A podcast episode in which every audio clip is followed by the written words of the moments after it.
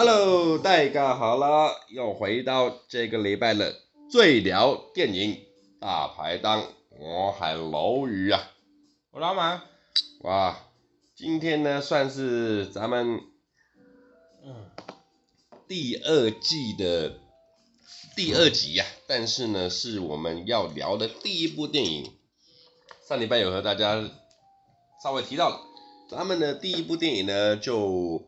终于是我们本季的第一个首创啊！我们聊的是台湾电影啊，聊台湾电影。今天跟大家聊什么呢？《血观音》。《血观音》这一部戏哈，其实也算是旧电影了，不算新了吧？它是二零一七年的电影。那在当年呢，我忘记当年是多当年了，大约在三四年前的时候，我有看过一次。但是那次其实我没有很认真看，我忘记是。好像没有很久，因为我记得我是去电影院看。啊，你还去电影院看的？对啊，跟我两个朋友。哇，你支持国片呢？我支持国片啊，支持一下啊。这部片哦是二零一七年十一月上映的犯罪悬疑片，然后是由杨雅喆导演自导自自编自导，那邀请了咱们的香港资深。影后惠英红为什么说影后呢？因为她以这一部片在第五十四届的金马奖拿到了最佳女主角。哎，等一下，你刚说资深影后不对啊？因为她到这部片她才拿到影后，在这部片之前她就没有拿到影后过、啊。但她她是资深啊，哎，她是资深演员，但是你不能说她是资深影后。啊、那资深演员之后过了那一年，她成为了资深影后。呃，这样可以吗？影后，OK OK，好，都好都好。然后呢，这边资料上面看到了，其实这一部片有一点大杂烩的感觉，为什么呢？因为其实整部片的创作哈，它有很多，它有很多借鉴了很多我们台湾的一些时事，比如说啊，泰缅孤军事件、王马斗争。啊，刘邦有命案、江南命案、林宅血案等等，不拉不拉，台湾的很多的案子，然后他把它还有一个什么冥婚案，那我们待会再来细细讨论。重点是他把这些所有的台湾我们看得到的所谓炒地皮啊，还是政治问题等等的一些新闻，把它融在一起，写了一个新的故事。啊，把它写了一个新的故事，然后这个新的剧情呢，就是说在九零年代，一九九零年。是我出生的那一年。呃，你说他的背景哦？对，他的背景，然后就是他的背景应该还要再早一点。这边就写九零年啦。哦。九零年代，我出生那一年，哦，对，我是一九九零年生的。在这个古董店的老板娘唐夫人，就是这个惠英红。她呢，她的角色就是一个，这个要怎么讲啊？一个一个穿针引线的人，有没有一个名词？我记得有一个词，台语是什么？看高啊！啊，对对对对，他就是一个砍高啊的人。对，他负责帮助所有的要炒地皮啊，还是说要洗钱啊的这些政府高官，还是地方人士等等，穿针引线的这个唐夫人啊。然后呢，他的身世背景哈，我觉得在这一部戏里面占了一个很强大的一个 image。就是他们母女啊，祖孙母女三个人，我到现在都还没有办法了解他们到底他们的关系是好呢，还是不好呢，还是利益呢？没关系，这我们慢慢再细谈。首先，先从剧情开始讲了。这唐夫人她就是负责这个看高啊的人，然后呢，她很看呢，她对她利用了她的女儿跟她的孙女，但是在戏里面，女儿跟孙女只是对外宣称他们是她的女儿，对，都是她女儿。因为她太爱面子了，那她本身她是她的老公是一个泰缅边境的将军呐、啊，嗯，那将军呢，他之后死掉没有没有讲是战死的还是怎么死的，是没有讲，反正死了之后，这夫人就在台湾跟两个女儿开了一个古董店，相依为命嘛。那表面上是开的古董店啦，但是实际上他是一个坎高仔的人，那就是一个白手套啦，白手套。那他他的剧情整体上是这样讲的哈，我先开发了 A 案，就是这个弥陀地区的这个土地案，对，之后呢，我在暗地的去开发了一个 B 案，就是这个什么秀山地区，然后呢，我再从中 A 的钱我也赚，B 的钱我也吃，然后呢，我还把所有中间有算是有关系的人，还是说有有有有办法去阻碍他的人都把他除掉了？我我觉得这是这一部片里面，我觉得它比较没有那么让人喜欢的地方，因为像我们前面看几呃几部片啊，就是只要可能也有也有牵扯到，不管是政商啊，或者是一些我们都可以，虽然说它没有它没有到真的叙述的很深，但是它也不也让我们浅显易懂，没有东西太深去思考，但是这部片就是。我讲真的啦，我相信很多年轻人都看不懂，搞不懂他们在干嘛。嗯，就是他们第一个也没有讲得很清楚，然后再来那些手法，就我们只知道哦什么超带，哦扫地皮，啊、对，对，对对对。但是其他的细节都没有。嘿。然后就嗯什么，然后哪里又什么哪里钱不见了啊，然后又怎么样？那感觉有一点像是他们都在玩自己的，啊我们还是看不懂啊。嗯就是呃，嗯、其实这部片我我的我的感受是这样子啦。刚开始看的前半段，大约二十分钟到三十分钟的时候，我心里还会一直在猜，哇，这部片到底是怎么回事？凶手是谁？背后的老大是谁？背后幕手是谁？嗯、我还可以去享受那个猜的感觉。对。那大约在第四十分钟开始，哦，那哦，大概就是这样子。那谁是谁？谁是凶手什么的？呃，严防。有些人还没看啦，因为上礼拜不晓得你们到底有没有听我们的话去看这样子。那真的不用猜啦。对啊，对啊，反正就是到第十后中后半段，其实就呼之欲出了啦的那个感觉。那但我觉得这部片最主要的重点哈，也不是要让你猜。对，最主要重点，我觉得绝对是摆在三位女主角的身上，就是祖孙三代。是的。那咱们就先从惠英红来讲起。嗯哼，我实在不晓得杨雅哲导演会是用什么样的情况之下可以邀请到他来演这部戏。因为老实说，拍台湾电影哈，你要邀请一个香港演员来拍都有点难度，而且是你还好吧？而重点是你要扛主角。台湾电影哦，台湾电影哦。我知道，我的意思是说，因为他如果要邀请他来演主角，我觉得还应该会比较容易啊，因为他以前应该他以前有演过主角嘛，就我们的认知。怎么没有？哎，拜托、哦，很久很惠英红是以前邵氏电影的第一个，对，但是那是多久以前的事情？哦，那个我还没出生呢。对啊，那你看他后期。他就是一直存在的那个配角，然后我们知道他戏演的不错，但是他就是没有机会再站上这个位置。嗯，其实惠英红我，他很，他是一个很奇特的人哦。他的祖籍呀、啊，他是皇室的，就是他是他是他是满族正黄旗的人，他的他的正姓是叶赫那拉氏。好，我的老天呐、啊！哇塞，他祖籍是叶赫那拉氏，然后反正到后面他全家因为。家家境之后贫困之后，他就学了京剧，学了京剧之后，然后就进入了邵氏去做那个武打演员。嗯，那那个时候惠英红在邵氏的武打的那一条路，哎、欸，那个年代他是强到不行的强哎。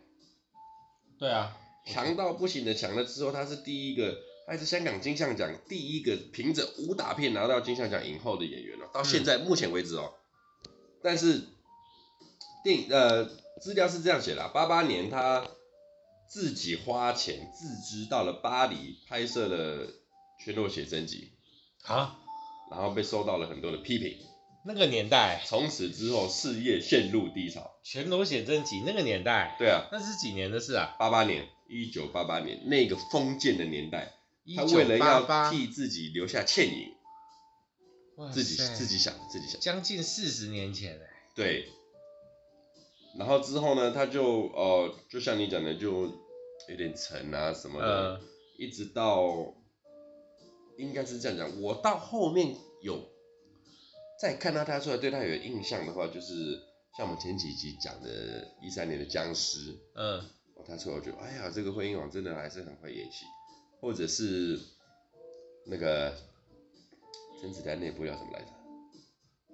武侠，嗯，就是。那个二娘，对，到了一一多年了，他再出来之后才发，才才又意会到这个人的存在啊。但是你这样想哦，除扣掉这部片，对我来说啊，扣掉这部片，我对惠英红的印象啊，嗯，其实就是惠英红，哎，就他都只要本色演出，然后可能带动作。嗯嗯嗯，就是我我的印象中好像都是这个样子，差不多是那一路对，就是差不多是这样子，对啊。反观是他老了之后，好像又比较会演，但也不能讲比较会演。我觉得他有一个特质，就是他必须要演那种神经兮兮的，然后没有那个感觉跟谁很像？好懒这么啊的那种啊，但是那感觉跟谁很像，你知道吗？跟龙婆很像啊，罗兰啊，他在哪里都是就是做自己。嗯嗯嗯啊，但是就是这个样子，然后都可以适合很多片，就是你说只要这个角色是需要他这种人来演，对啊，我就拿，然后他们的那个知名度够，然后稳定度也够，不会有什么太多的问题跟状况啊，我觉得就是这样的态，就是这样的，对我来说就差不多，就是就是老实说是角色适合他了，对啊，是是不是这样？对啊，是这么说。那当然这一部这一部写观音里面，老实说。我看了很多东西，呃，我看完之后，其实他哈也只能，我觉得这个角色也只能他可以消化了，就是消化的比较漂亮了，应该这么说。呃，我我觉得这跟我们之前有讲过一部，呃，我忘了是哪部片，就是每一个，譬如说这个角色，如果当时不是找惠英红来演，找其他人来演，欸，level 差不多。我相信也可以演，但是会跟我们演出来的东西跟我们现在看到的东西会有极大的落差。啊啊啊！就是我觉得他们的角色，比如说我主要的故事结构写好了以后，我可以依据我主要的演员来稍微调整一下我的内容。嘿，就比如说在电影里面，他其实就应他的他本集本来就应该是个香港人。是啊，所以他就是有的很。有的部分就是生活里面就是会讲到广东话，嗯哼，那我今天换一个人角色来演来演，然后找一个台湾人，搞不好那一块会变台语啊。啊，是啊，对，所以就是会符合啊角色去做一些修改，修正。所以我不觉得其他人没有办法演，只是他用他的方式把这个角色诠释的很好。这也是导演的那导演这一路调整的很好了，因为你真的要一个香港演员把那些台词。有些东西你真的要会用讲国语的话，我跟你讲，他的很多台词的表达会完全的或者消化，呃，然后就是带的戏没办法带那么深。就是刚开始我们在开始，我有跟你提过一件事情，整部戏里面的广东话都是很道地的广东哼，就是不是台词的，是就是连那个女儿跟孙女，嘿，他们是生活的广东话。呃、这句我听起来，我就觉得，哇，这个东西是有下足功夫的，嗯。这东西是有下足功夫的。那，呃，他在这一以以这一部片拿了最佳女主角金马奖文世界，嗯，实至名归，实至名归。但是就是像你讲，就是本色演出了，本色演出。啊、反倒是我比较好奇的是，因为老实说，我对台湾电影没有太多的研究，研究倒不用。对了，那我觉得他的这个女儿跟他的这个孙女这两个演员啊。吴可熙还有这个文琪，呵，分别是饰演惠英红的女儿跟孙女，我就觉得很奇怪。我到现在看完这部片之后，我发现，哎、欸，你不认识？对，然后呢，为什么这么优秀的两个演员，会到现在我都没有看过他们其他的作品？嗯，然后我现在就不禁我一直在 Google 在查这两位。明星的资料，嗯，我觉得很奇怪，他们呃，可能在台湾接的电影很不多，但是他们两个在国际上是有一定的程度啊。嗯，我哦，嗯，我就不禁好奇，为什么呃，台湾的我们讲投资戏剧的业者也好，或者是导演也好，怎么？因为老实说了，这两个演员在这部戏，我都觉得，哇，演的很棒哎。呃，对，还不。可能呃，可能妈妈呃，吴可熙这个角色，我个人认为会比较好揣摩了，因为我最近有研究出一个感觉，就是你白白白搬几个角色哈，嗯，演一点比较疯的，然后有点无可预期、不可理喻的这种角色，老实说是比较好演绎的。你们稍显夸张化一下。呃，对啊，对对对对，他比较不需要控制住。嘿嘿嘿，我就放就好了，放就好了，我就一直放就好了。对啊，这个就像最近有一个很好玩的，呃，玩命关头十，嗯，最新的反派那个水行侠，Jason Momoa，嗯，他是我看完了这部片之后，那时候我跟老婆去看，第一天还是第二天我们就去了，嗯，我就跟我老婆讲，Jason Momoa 绝对是玩命关头系列里面最强的一个反派演绎，嗯。然后呢，我后面又想了一下，其实他的演出就是这种疯啊，歇斯底里。他就老实说，你就是有点感，你在他身上感觉出来那种像是这部片里面这个大女儿的角色，或者是啊西斯莱杰这种小丑的感觉，反正就是疯了。那他演绎出来的效果就会特别的十足。他就我只要放就好了，我不需要收，不需要收，不需要收。那这个吴可惜，我今天看在二次二刷了，习惯说二刷。看完这部片之后，我会发现他在整部戏里面的消化这个角色哈，唐宁这个角色，嗯，我个人觉得有一百分，有一百分。那会让我想要，因为我现在在查他的资料，我会想要看看他演绎其他的角色会是什么样的效果。所以我决定我再来有时间，如果有管道的话，我要去看一下他跟柯震东演的这一部《再见瓦城》。哇，他最新的一部片是今年拍的，嗯，是台湾、法国、比利时、卢森堡、毛利塔尼亚这几个国家，呃，产啊，它产地，产地的意思是，它就是比较国际化 information。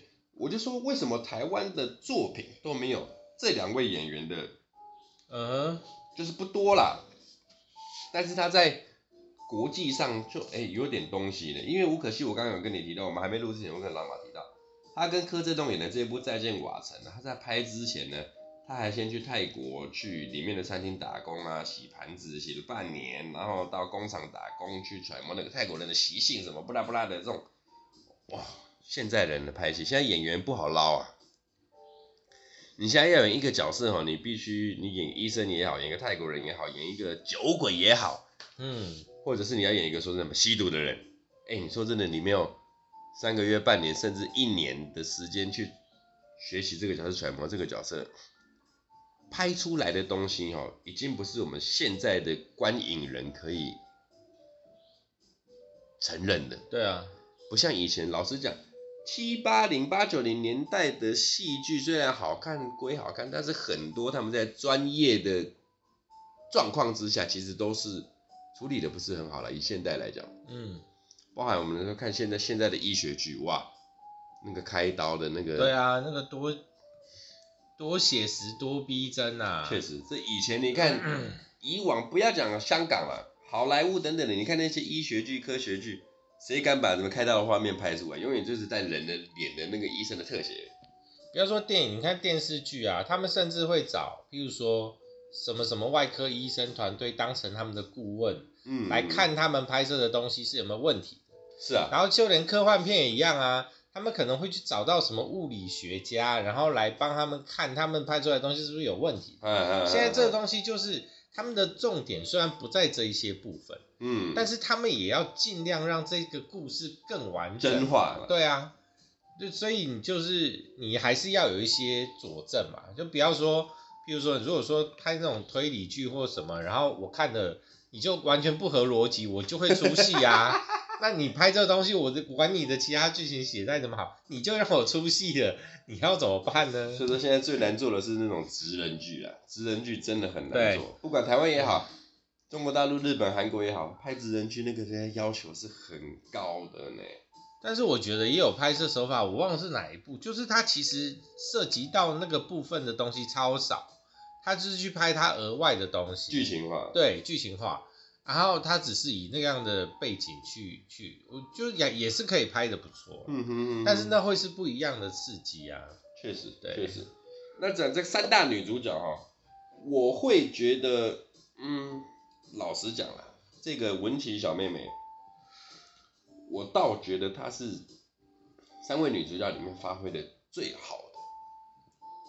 也不该是不该说不该说最好，对不起，我重讲一次，他的角色老实讲，以他来讲是最难演的。我觉得用另外一个方式，你前面讲另外一个东西讲，他的角色是最极端的角色，哎，因为他没有自己，对，他只有在一些很细微的地方稍微透露出一点，但是那个透露出来的东西是被教导的，嗯，他慢慢被改变，所以以现实生活中来讲，这个人的个性。这个人的性格可能已经走到一个极端的角度，嗯，所以我觉得，虽然说他三个人来讲，他的他的戏会是最好演的，但是要一个那时候他几岁啊？十多岁，十多岁来演绎这样的角色，能演到这样也是也是很厉害。欸，我记得好几年前，他说他呃，我们我们先来讲第一个先决条件哈，在这一部片的他，你认可他是童星吗？我觉得他已经不是童星，他不是童星了。嗯，童星，因为我记得你有凑过台湾的童星，就是一个不自然啊，对，就是不自然，就是不知道在干嘛。你们是有看读稿机还是？然后还看不懂中文，所以念得特别慢，然后那个 tempo 都不对。OK，那我我就不跟你辩了。如果你他不是童星的话，他不是啊，我也没想跟你讲。如果他你认可他算那个算童星的话，我跟你讲，他绝对是台湾童星的 number one。童星要再小，可能对我来说，要是在五六岁左右，差不多到七岁，我觉得七八岁可能都还只能算童星的范围。就顶多就是小冰冰那个时候那个感觉。对对对对对对对对对对。对，再大就小冰冰其实很会演。对啊，他很会演啊。也不是会演啊，他其实就是就是。他哭戏哭的真的，老实说，我觉得跟谁带戏或什么都有关系啦。确实，对啊，那个年代，然后我我觉得这真的不好讲，我也不敢说台湾一定没有那个厉害的现在也没有厉害的童星。但是真的，我们如果说看，不管是日剧还是韩剧还是其他，就嗯多一点了，强一点，就不知道台湾的在干嘛了。这个文琪哈。我看了一下他的资料，非常的不简单。他在那一年除了用《血观音》得了最佳女女配角以外，他还用了一部嘉年华啊，这是内地的电影，有入围了最佳女主角啊。他等于那当同年他是双料入围啊。嗯。但是我后面又看了一下，因为他是提名啊。那我后面看了一下哈，他的戏其实不多。他年纪小啊，对，给大家看，他可能也是要要应也也是挑戏，也是蛮挑的啦。那可能他在台湾的戏剧也不多，所以我就很不了解。我到现在才慢慢发现说啊，原来这两位可能重心都不在台湾了。因为我觉得还有另外一个问题是，就是如果我今天要拍商业片，嗯，我就是要找我，如果导演觉得我。我能力不足的话，我当然要用演员的名气来帮我补嘛。嗯哼嗯哼。我为什么会这样讲？因为你看那个谁，那个那个吴可欣，嘿，吴可欣他，你看他在台湾的那个二零零九、二零一一年，他在台湾都有作品，都是临时演员。嗯哼哼。对啊，然后而且是公共电视上的啊。那你说那些片到？对，虽然说到二零一八公共电视的那个《天台上魔术师》她是女主角，但是她在台湾在之前，她的作品就是很少，然后有是历史演员，嗯嗯嗯，所以她可能是跟着不管是其他的导演或什么，然后去到其他去拍那些，所以她没有在那个主怎么说，她不在主流市场啦，不在主流市场里面啦，所以其他人看不到她啊。就是我今天有一百个演员可以选，然后条件都差不多，价格也没有落差很大，我当然先从大家都大概认识知道的开始嘛。嗯，对啊，你看，如果如果不是说，你看现在很多那种不管是新人还是什么，他要不是就是从素人直接被拉来当男主角或女主角，然后爆红，哇，很多啊，对嘛？但是除了这个条件以外，你说很多那个在他们那整个业界里面，搞不好还是一小撮人嘛。那你说除了这个条件以外，你有看过谁演配角演到爆红的吗？还有或者是他那个我觉得不该这么说。你说的那个主角爆红之后，他也是那一部戏爆红而已。对，但是他接到后面戏的可能性也会比较大，啊，也会比较大，但是他通常都是时间很短暂，虎头蛇尾啦，我啊，通常虎头蛇尾就是他们可能自己的料不够，哎，我这样子猜测啦，没有一定啊，他们有可能很多很多的原因啊，不晓得，不要下定论，OK，好，不要下定论，咱们拉回来整部戏，三位女主角在这一部戏里面，我都觉得。呃，大家都可以再去看一次，只要有时间的话。那当然，这部戏我跟各位一样推荐哈。呃，如果是你要带着不带脑的朋友一起看的话，我不建议。像我就不会带我老婆去看这部戏。哎、欸，我我反而是另外一个角度，哎，我觉得这部片可以不带脑的看，是这样吗？因为就像我们前面讲的，他其实没有，没有，他很多事情没有想要让你很清楚。嗯，所以你就算带脑，你也没有办法到很清楚的状况下，你就算了啦。但因为他后面该解释，他都有解释给你听，哎，该讲到都有讲到啊。你说那些他没有讲到，没有提到，然后好像想要把事情放在一起，你也不确定是不是啊？你觉得是他就是了，他觉得不是也没有关系啦。啊，对，确实，就是你这个片就是，我觉得他就只是想要用他的方式，然后来。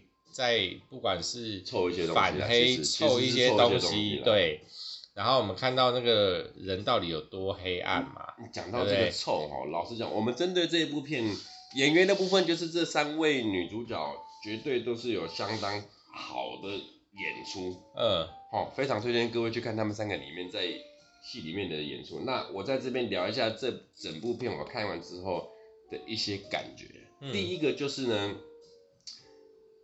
台湾的戏剧越来越，呃，不管是我们讲政治观念还是什么之后，终于在这近十年当中，愿意有导演、有制作团队可以去做一些以前不敢做的事情。嗯，不管你是用影射的，还是真实事件等等之类的，像这部片是稍微用影射的感觉。对，这部片超超超没有，没有，他就是把所有的那些该凑的东西，把它集在一起，再写成一个新的故事。对，而且他都凑的很简单。对对对对，就没有凑到极点。但我觉得他，因为那时候才一七年哎，我们那是二零一七年，这其实是一个创举了。那你之后带出来，像比如说这几年的戏剧啊，老实讲啦，呃，这一两个月很红的人选之人，就是在凑，嗯、不要讲凑了，在很写实的讲选举的事情，或者是说国际桥牌社，那个真的在凑。对对对对，我的我的意思就是这样，好险。我个人觉得啊，像《血观音》这种这部戏的题材有点先驱。国际桥牌社，大家支持一下啊！他不太有办法在什么平台上播，但是找得到，啊、但是要花钱。有有能力有机会支持一下。对，确实。那整部戏哈，杨雅哲导演处理了很多个镜头，我很喜欢的。我先讲一个，在戏开始没多久的时候，惠英红不是在那边念经嘛？对。哦，然后然后念那个，在凳斗啊，没有他那边念，对，然后他就很突兀的去女儿啊，唐宁，嗯，去敲他的桌子说，你们阿弥陀在哪里敲那个神桌，还在吃神桌上面的水果，而且是敲神桌，不是敲一般的桌子。对，然后惠英红又很气定神闲的在念他的经，嗯，这个场面够突兀吧？超突兀的，在全世界没有办法有人发生。超冲突的。然后就是你会发现，在那个镜头的处理，然后小女儿在那边画画，嗯，这个镜头你会发现，从那个镜头你会带出来三个人的关系到底是什么，会让你绝对猜不透。我们好吗？我们真的好？我们不好吗？我们又不好。到戏剧结束之后，其实我们有一个 ending，我我我猜不透啊，你们到底好还是不好？当然了。你以账面上的成绩来看，账面上对，绝对是在互相利用居多。哦，对。但是你看哦，我们在互相利用的前提之下是什么？我们要既得利益，我才甘愿被你利用嘛，我才甘愿利用你嘛，嗯，是吧？那以惠英红角色哦，确实，我利用你们，我的女儿跟我的孙女来成为我看搞不好我做白手套的一些种种的。黑暗面、黑暗事情的处理，嘿，我记得记得你。我的工具，我的。OK，再来，唐宁的这个角色，他的角色其实我跟你讲，他惠英红没有他的话，他这一切做不起来。是啊，他才是整整整件事情里面的最重要的 key man 呐、啊。嗯，我个人认为是这样。就像我戏里呃还刚看戏的时候，我有跟老妈讲，哇，这个哈、哦、老板一定爱死这种这种员工。你遇到大事情你可以去化解，遇到中的事情你可以自己去处理，遇到小事情我根本一句话都没跟你讲，你处理好了。嗯，这就是哈、哦、董事长会绝对带出门的，不管什么角色不什么场合啦，我绝对把你带在我身边。嗯，那我的既得利益是什么？有，最后洗钱洗到他的户头里面，但我不晓得他实际拿到多少。反正就像你讲的，整部戏他没有讲交代，没有交代很清楚。没有，我觉得他的既得利益不是这样看的。我我觉得用既得利益讲他，我觉得不合理，因为。对他来说，他还是他妈妈的女儿嘛。嘿，虽然说他知道他自己被利用，嘿，他很不喜欢帮他妈妈做这件事情，但，但是在另外一个角度上，他又想帮他妈妈做这件事情。在某个角度上，就是我我我能帮你处理这些事情，然后我有能力帮你处理这件事情，我希望你可不可以对我好一点？你知道，这很多，这是很多儿女对家长的态度就是这样。我多做一点，就只是想要你认同。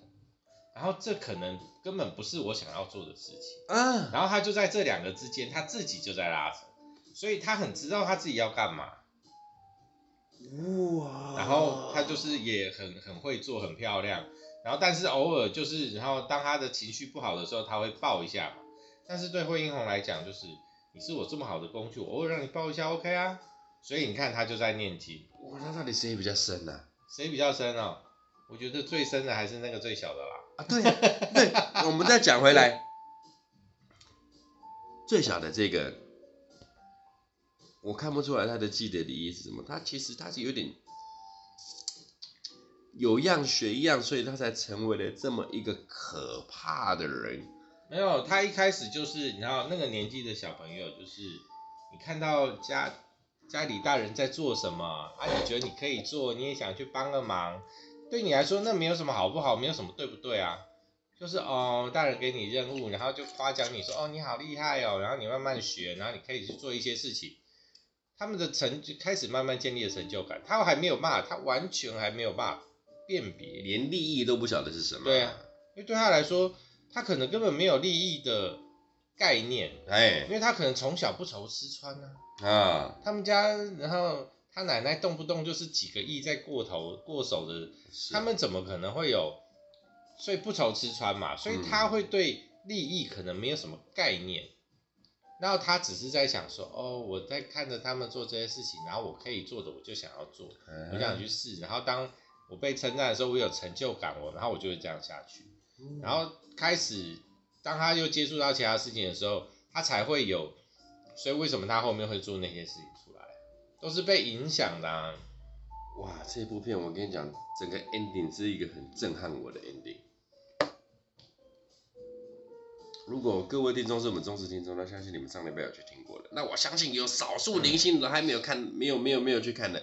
听完我们这集之后，我绝对推荐你一定要去看，然后看到最 ending，你就知道我们现在，我现在 key 给不回是 key 给不回。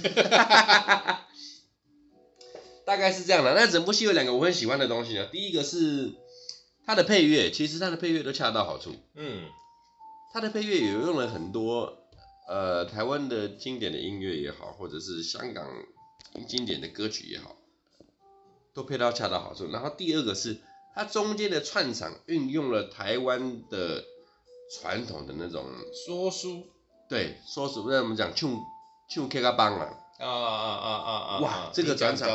这个转场转场我觉得好爽，嗯，就是我们一般看电影的转场啊，要么就是一个很金马奖的旁白啊，一九八六年香港电影哦，对啊，有字幕啊，什么什么什么警察，不知道不知道雷洛那个感觉那个有没有？然后旁白啊，对，要不然就是字幕，要不然就是简单带过，很少有这种我们用说唱的。那个特别有情绪，对啊，有情绪，我跟着你一起转场，我跟着你一起去接受这个快转啊，嗯，我我应该这样讲，快转，嗯，这个快转是有情感的快转，而不是像我们今天快快看传记型电影，比如说《雷洛婆哈》，嗯，这种啊，确实我们必须要交代很长的一段故事，中间我们也必须啊一个大事件，我需要跑一段文字，然后来直接叙述它，让他们让大家知道的。对，这是没有情绪的快转，我个人认为。嗯、那他这一个用邀请的这个老前辈来做这个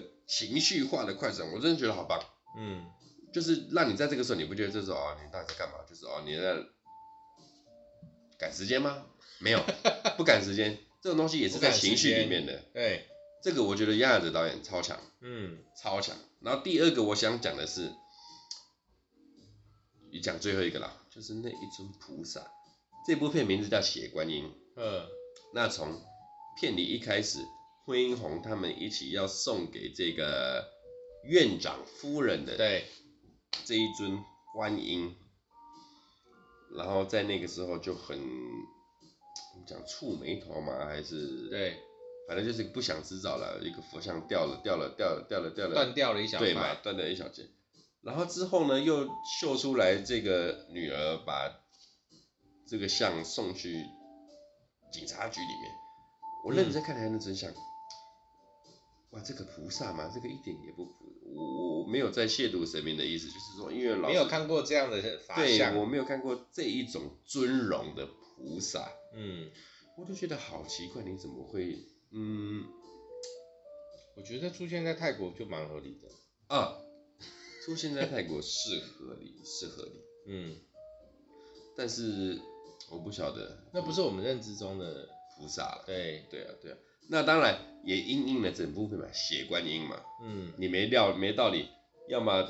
什么什么观音什么观音，你绝对不会去拿出那个我们一般认知那个就太普通了。啊啊啊、而且你片名，我后面它呼应了啦，我后面想起来我通了，怎么会血观音？嗯，血观音这个词本身就是不合理的。